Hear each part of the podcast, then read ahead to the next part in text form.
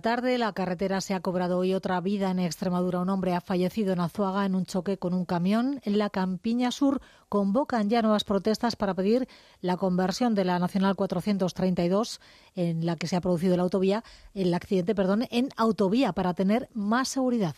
El día de hoy nos devuelve al verano del 2021, cuando en un mes tuvimos tres fallecimientos y cinco heridos graves y nos recuerda que la carretera sigue siendo eh, un lugar peligroso. En Canal Extremadura Radio, Última Hora. Laura Cruz.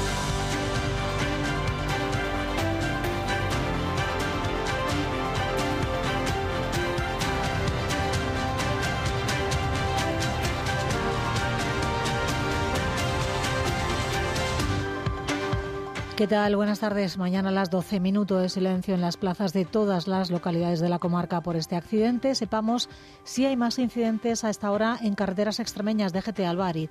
Buenas tardes, momento tranquilo en la red de carreteras de Extremadura, pero aún así les vamos a pedir que tengan mucha precaución, porque las obras de mantenimiento en Badajoz de la A66 a la altura de Monesterio podrían llegar a dificultar el tráfico, y es que provocan el corte del carril derecho, por lo que les recomendamos que moderen la velocidad. Movilizaciones por la seguridad en la carretera, también movilizaciones de nuevo en el campo. Mañana la plataforma que agrupa agricultores independientes convoca nuevas protestas en Mérida. Las organizaciones agrarias no descartan tampoco nuevas manifestaciones. Hoy se han reunido con el Ministerio de Agricultura. Siguen pidiendo más concreción en las medidas para reducir la burocracia y los efectos negativos de la política comunitaria. Pero al día de hoy no hay concreción a las demandas que por lo menos desde Asaja hemos hecho. Si no hay soluciones, habrá movilización. Ha habido un avance, pero efectivamente faltan muchas concreciones. Yo creo que hay voluntad y es importantísimo el tema de la simplificación de ayudas de la paz que y habrá más reuniones también entre el Ministerio y las organizaciones. Estamos también pendientes de otro encuentro del campo. La reunión para hablar del regadío de tierra de barros previsto esta tarde entre la Junta de las autoridades comunitarias y la propia comunidad de regantes y de una reunión más del presidente del Gobierno, Pedro Sánchez, con el máximo responsable de la empresa china Envision en Madrid. Recordamos que es la promotora de una gigafactoría para crear baterías para automóviles en Navalmoral de la Mata. Y hay más noticias que vamos a contarles y que avanzan titulares Juan María Murillo. El PSOE planteará en Don Benito al Partido Popular que presente una moción de censura a la alcaldesa María Fernanda Sánchez tras los altercados del lunes en un pleno. El Partido Popular condena la actitud de la alcaldesa, pero mantiene su apoyo al edil de siempre Don Benito. Queremos hacer ese llamamiento al grupo municipal del Partido Popular del Ayuntamiento de Don Benito para que se sume a esta moción de censura conjunta y podamos volver a la normalidad. Que me parece una actitud lamentable que los representantes políticos y públicos no debemos tener jamás por respeto a la ciudadanía, pero es que esa persona no pertenece a mi partido político, por tanto, oye, ya sabrá la imagen que quiere dar a sus vecinos. En dos días sube el IVA de la factura eléctrica hasta el 21%, se suprime el IVA reducido porque el precio de la electricidad en el mercado mayorista ha bajado. Un descenso, recuerdan los expertos, del que no se están beneficiando dos de cada tres consumidores que tienen una tarifa fija en sus contratos. Pagar un 21% sobre algo que es barato siempre es mejor que no pagar un 10% eh, de algo que es muy caro. Y en Cáceres ya está en marcha el segundo acelerador lineal en el hospital universitario. Trata tipos de tumores más pequeños, con menos dosis de radiación, menos sesiones y que consigue, pues, eh, digamos, de más fácil manejo y más corto. Entonces va a suponer un avance, incluso a nivel nacional. Se espera que antes del verano se ponga en servicio el de Plasencia. Con José Antonio Reina avanzamos la información deportiva que podrán escuchar a partir de las siete y media. Buenas tardes. Buenas tardes, Laura. Almérida recupera a Pipe y a Sandoval para recibir al Baleares. Salvo imprevisto, Rocha solo tendrá las bajas de Bonaque y Padilla. En segunda, el mensajero fue multado con 300 euros por los incidentes tras el duelo ante el Yerenense.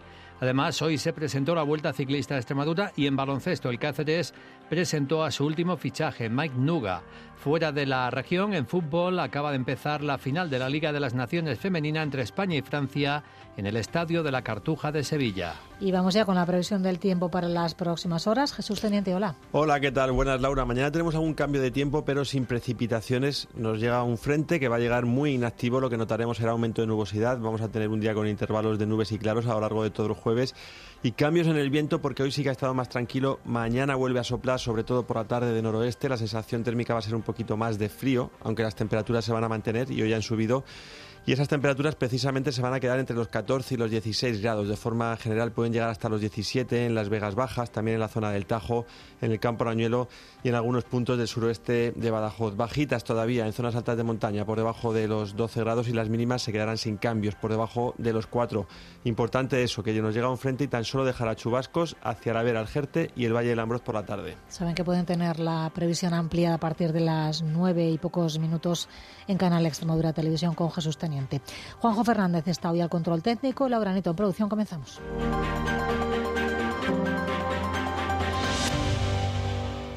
Está siendo una tarde de reuniones de interés para Extremadura. En Madrid, el presidente Pedro Sánchez recibe a Li Zhang, el líder del gigante tecnológico Envision, un encuentro del que todavía no ha trascendido nada.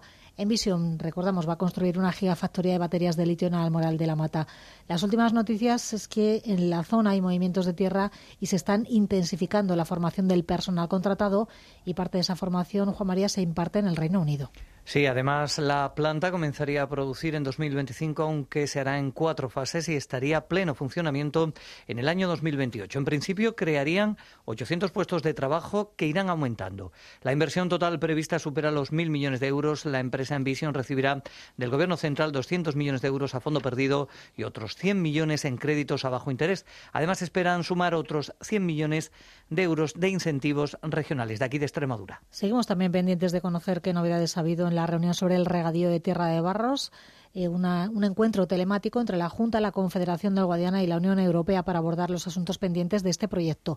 La presidenta extremeña María Guardiola ha pedido esta mañana al Ministerio de Transición Ecológica que incluya el proyecto en el plan hidrográfico del Guadiana y que asegure los fondos a través de fondos europeos o del Estado. Eso compete al Ministerio. Nosotros hemos enviado una carta solicitando su inclusión y también que nos aseguren esos fondos, porque a nosotros es lo que más nos preocupa. Hay un plazo de ejecución, tiene que estar ejecutado todo a 31 de diciembre del 2025. Vamos tarde, vamos mal. Y lo que queremos es que, como esto es responsabilidad del Ministerio, hay una secretaria de Estado que era la responsable en esta región, era como consejera, pues algo nos tendrán que decir. Tercera reunión importante de este día. Esta mañana el ministro de Agricultura explicaba a las organizaciones agrarias los avances negociados para simplificar la política comunitaria. Sobre la mesa del ministerio ha puesto un paquete de 30 medidas para hacer frente a los problemas del campo. Luis Planas asegura que algunas podrán ser aplicadas ya de forma inmediata. Asaja, COAG y UPA exigen medidas concretas. De momento se emplazan a una nueva reunión la próxima semana. Nina Flores. Se han acercado posturas en cuanto a simplificar la PAC, eliminar los controles a las explotaciones de menos de 10 hectáreas, facilitar la rotación de cultivos y el mantenimiento de barbechos, así como aumentar el apoyo público a los seguros, para lo que el ministro pide también una mayor implicación de las comunidades autónomas. Planas asegura que hay tiempo para que muchas de esas medidas se aprueben en dos meses y tengan su efecto en las próximas solicitudes de la PAC. Algunas de las medidas que propuso la Comisión tienen que ser objeto de una reforma legislativa acelerada. Quedan dos meses, marzo y abril, de legislatura es posible técnicamente. Antes de la nueva reunión del ministro y los responsables de las organizaciones agrarias, desde este jueves serán los técnicos los que continúen avanzando en la concreción de esas medidas, que es lo que piden las OPAs. Escuchamos a Pedro Barato de Asaja, Miguel Padilla de COAC y Lorenzo Ramos de UPA. Al día de hoy no hay concreción a las demandas que por lo menos desde Asaja hemos hecho. Si no hay soluciones, habrá movilización. Ha habido un avance, pero efectivamente faltan muchas concreciones. Es importantísimo el tema de la simplificación de ayudas de la PAC, que se conozca cuanto antes, porque los agricultores están haciendo ya los expedientes. Además de esa nueva reunión entre el Ministerio y las OPAs para la semana que viene, el lunes el Ministerio se reunirá también con las comunidades autónomas para abordar el Plan Estratégico Nacional de la Política Agraria Común. Quienes siguen adelante con las movilizaciones son los grupos locales o comarcales que no están en esas organizaciones agrarias y que se han formado, se han unido en la plataforma para la defensa del campo. Mañana han convocado una movilización en Mérida. Primer punto de cita, la Plaza de España, donde van a pedir ante el ayuntamiento al alcalde que se retracte de sus palabras sobre las protestas del campo y la amenaza de multas. Después, ante la Consejería de Agricultura, buscan de nuevo la complicidad de la ciudadanía para apoyar sus demandas. Antonio Ortiz es el portavoz lo, queremos hacer de forma civilizada, de forma, mm, de forma coordinada. No queremos hacer nada que entorpezca a la ciudadanía, al revés, queremos mm, transmitir nuestro mensaje a la sociedad para que nos demos cuenta de que esto es una lucha de todos. La plataforma espera reunirse en breve con la consejera de Agricultura, Mercedes Morán. Protestas que se mantienen también en otras comunidades. En Cataluña, agricultores cortan las autovías hacia Francia y también están revisando y requisando la carga de los camiones con fruta procedente de Marruecos. Pero se están viendo afectados por esos piquetes y por la revisión de la carga también camioneros extremeños. Una veintena de transportistas del grupo Noriega aseguran que están sufriendo graves pérdidas por esta situación. José Noriega es el propietario de la empresa. Uno de los camioneros también contaba que lo llevaban con resignación. Mm, van mercancías que valen mucho dinero, mercancías que tienen horario en su destino, mercancías perecederas que de un día para otro pueden eh, cambiar el valor a menos bastante y bueno, y luego las pérdidas que estamos teniendo nosotros personalmente, ¿no? Nos están desviando por carreteras alternativas para poder llegar a Francia. Fastidia un poco porque te retrasa bastante tu tiempo, sobre todo en la hora de entrega de la carga.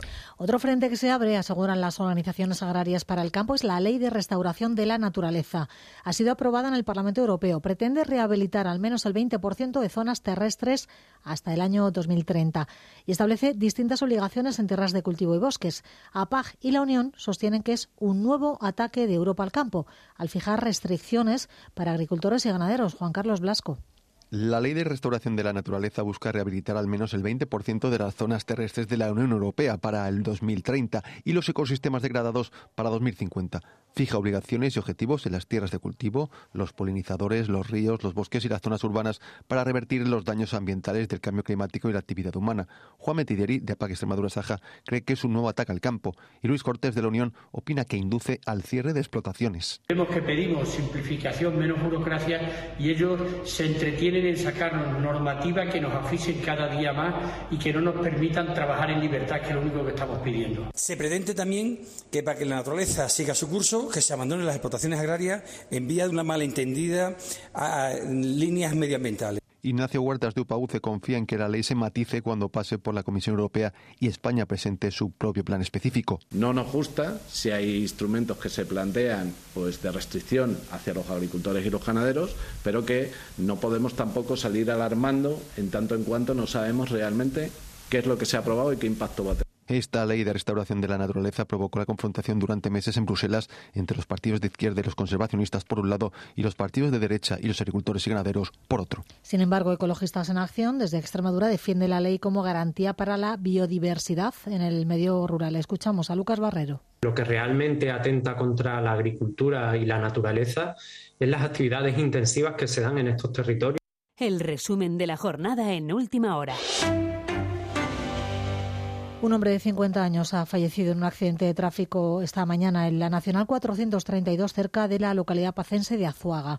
En la Campiña Sur, esta nueva muerte ha llevado a los municipios de la zona a movilizarse para pedir su conversión en autovía. El fallecido viajaba en un turismo que chocó contra un camión, fue atendido en el lugar de los hechos, pero murió durante el traslado al hospital de Llerena. Es la quinta víctima mortal en carreteras de la comunidad y uno más de los que se han producido en esa vía en la zona hablan de una carretera muy peligrosa.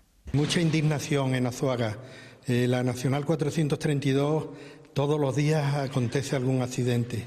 Hay muchísimo tráfico y lo que queremos es que la desdoblen pronto porque los accidentes son mortales, por desgracia. El tramo de Azuaga a Granja es un tramo considerado de accidente negro porque ha habido muchos accidentes. De hecho, para mañana se ha convocado un minuto de silencio al mediodía en los pueblos de la Campiña Sur, en sus plazas, convocatoria de la plataforma ciudadana A81, que ha vuelto a pedir que la carretera que une Badajoz con Granada se convierta por fin en autovía. Eugenio Campanario. Necesita urgentemente eh, convertirse en autovía. Facilite la seguridad en el desplazamiento, que dé más comodidad para el acceso de mercancías y de transporte y que dé salida viable al intensísimo tráfico pesado que, que hay en esa carretera que eh, hace que sea muy lenta, muy monótona la conducción. Y con el nuevo mes, a partir del viernes, el IVA de la luz duplica su importe, sube del 10 al 21% eh, como producir la energía cuesta menos, el Estado va a recuperar la, la, presión fiscal habitual. Sin embargo, no todos los consumidores se van a beneficiar por igual. De hecho, quienes están en el mercado libre, la mayoría verán cómo sube la factura. El megavatio hora en el mercado mayorista está en este momento por debajo de los 45 euros, el umbral a partir del cual se recupera el 21% en el impuesto de valores añadidos. En principio, esta combinación, precios bajos e impuestos más altos, sale a cuenta. Francisco Valverde, consultor energético pagar un 21% sobre algo que es barato siempre es mejor que no pagar un 10% eh, de algo que es muy caro. Eh, pues vamos a tener un IVA del 21% pues de marzo a junio incluidos. Un montón de meses seguidos con el IVA al 21%. ¿Por qué? Pues porque el mercado mayorista eh, apunta a que va a ser muy barato toda esta primavera. Quienes estén en el mercado regulado cuyos precios están vinculados al mercado mayorista van a pagar menos, pero no ocurre lo mismo con quienes estén en el mercado libre y hayan pactado unos precios fijos para todo el año. Desde la Unión de Consumidores, sin embargo, advierten suben también el resto de impuestos con el IVA de la factura eléctrica, así que defienden que se mantenga el IVA reducido, la Libermejo por la subida del precio absolutamente de todo lo demás, de las hipotecas, del precio de la cesta de la compra.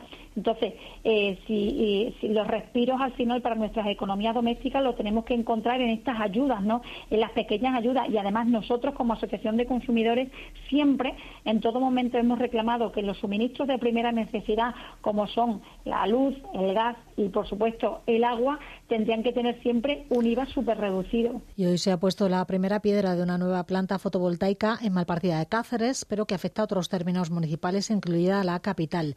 Una planta denominada Arco 1 de la empresa Xelio que ofrece formación a la población cercana para que puedan trabajar en la construcción. Son 300 personas las que se ocuparían en esas obras. Las claves de la noticia en última hora. El PSOE de Don Benito va a proponer al Grupo Popular en ese ayuntamiento una moción de censura conjunta para poner fin al mandato de la alcaldesa, de María Fernanda Sánchez, de Siempre Don Benito. Todo tras el pleno del lunes en el que el marido de la regidora amenazó a un asistente y la propia primera edil profirió descalificaciones contra varios vecinos y dos periodistas tras las quejas por no permitir preguntas del público Luis Moral. En rueda de prensa, el vicesecretario general de los socialistas y concejal en ese consistorio, Manuel Gómez Parejo, ha vuelto a lamentar esos hechos y el ataque, dice, a la libertad de expresión de la ciudadanía don benitense. Ha criticado al PP regional que lo permita y dice que aún no ha hablado con el PP local sobre esa posible moción de censura a Sánchez. Porque de no pronunciarse están apoyando lo que allí se vivió. Y si apoyan lo que allí se vivió, creo que están siendo cómplices de ese despropósito. Niega Gómez Parejo que la alcaldesa sea víctima de acoso alguno y le pide que se grabe y emita el contenido íntegro de las sesiones plenarias.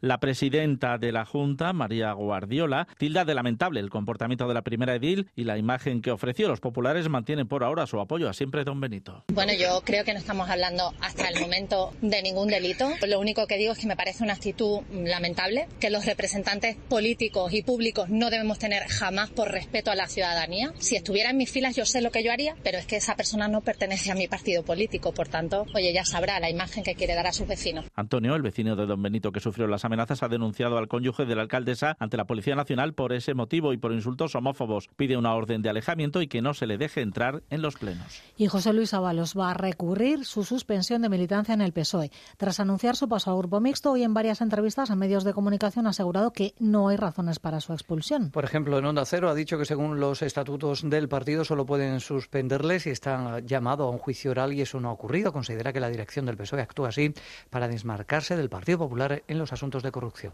Ahí actúa con una cierta impulsividad y quiere demostrar que no es como el Partido Popular, que va mucho más allá. En, mi caso, en el caso del Partido Popular, oye, los detenemos en la cárcel. pero si son socialistas, los fusilamos.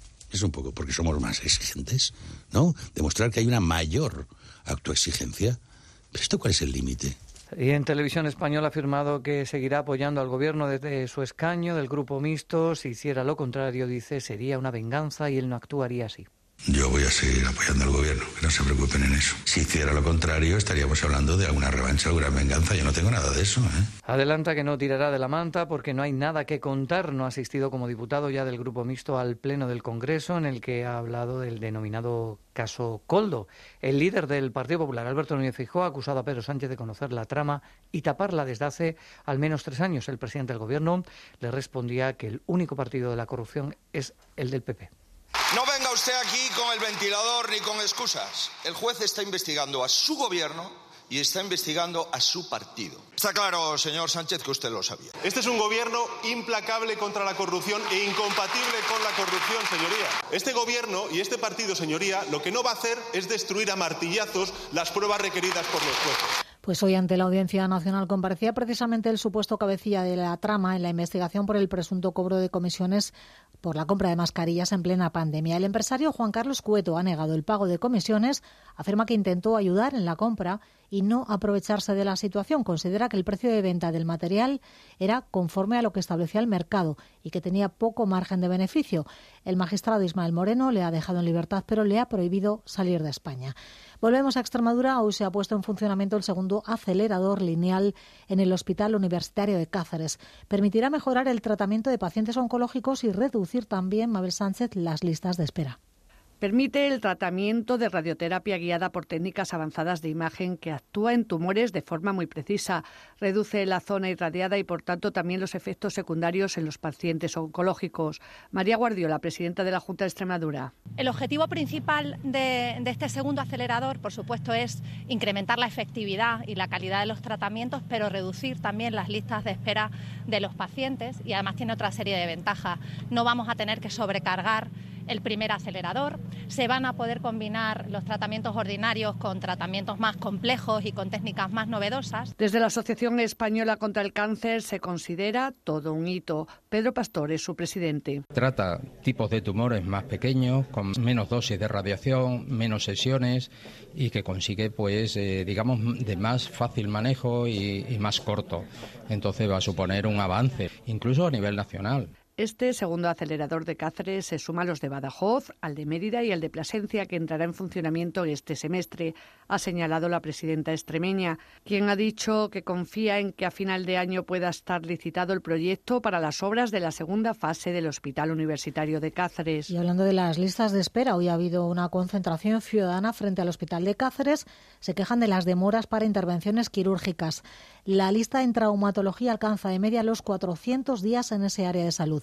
Dos de las personas que han acudido, Luis Espada y Concepción Martínez, llevan el doble de tiempo incluso esperando una intervención. No puedo aguantar más. Llevo ya 900 días en lista de espera para una operación de rodilla y me parece un abuso. Ya he agotado todos los recursos de protesta, de queja, de, de denuncia, habidas y por haber. A mí me ha robado la seguridad social, me ha robado dos años de vida. Otro asunto en Badajoz ha quedado visto para sentencia el juicio contra un matrimonio acusado de abusar sexualmente de su sobrina cuando ella tenía cuatro años. Los acusados ya fueron absueltos hace un año, pero el Tribunal Superior de Justicia anuló este juicio y se ha tenido que volver a celebrar. Se enfrentan a penas de hasta 15 años de cárcel, Cristian Polanco. Sí, el juicio se celebró hace un año, en enero de 2023, en la Audiencia Provincial de Badajoz. El matrimonio fue absuelto en una sentencia del 6 de febrero del año pasado, que fue anulada posteriormente por el TSJ extremeño en el pasado mes de junio. Anuló la sentencia, el juicio, y ha obligado a que sean tres nuevos jueces los que presidan la sesión. En la vista que se ha celebrado en su mayoría a puerta cerrada, se acusa a un matrimonio de abusos sexuales continuados sobre su sobrina cuando ella tenía entre 4 y 12 años. La acusación particular solicita cita 15 años de cárcel para cada uno. Cipriana Cerezo, abogada. Los hechos que se juzgan son abusos sexuales a, de, de, de, un familiar a, a otro, a un familiar menor, pero tampoco quiero entrar más. En el banquillo hemos visto a los dos acusados que han negado los hechos. Su sobrina, que denunció cuando cumplió los 18 años, ha declarado apartada para no tener contacto directo ni visual con sus familiares. José Duarte de la Defensa lo sitúa en un conflicto familiar. Son dos hermanas en complot atacando a la, a la otra hermana, a la otra hermana y a toda su familia.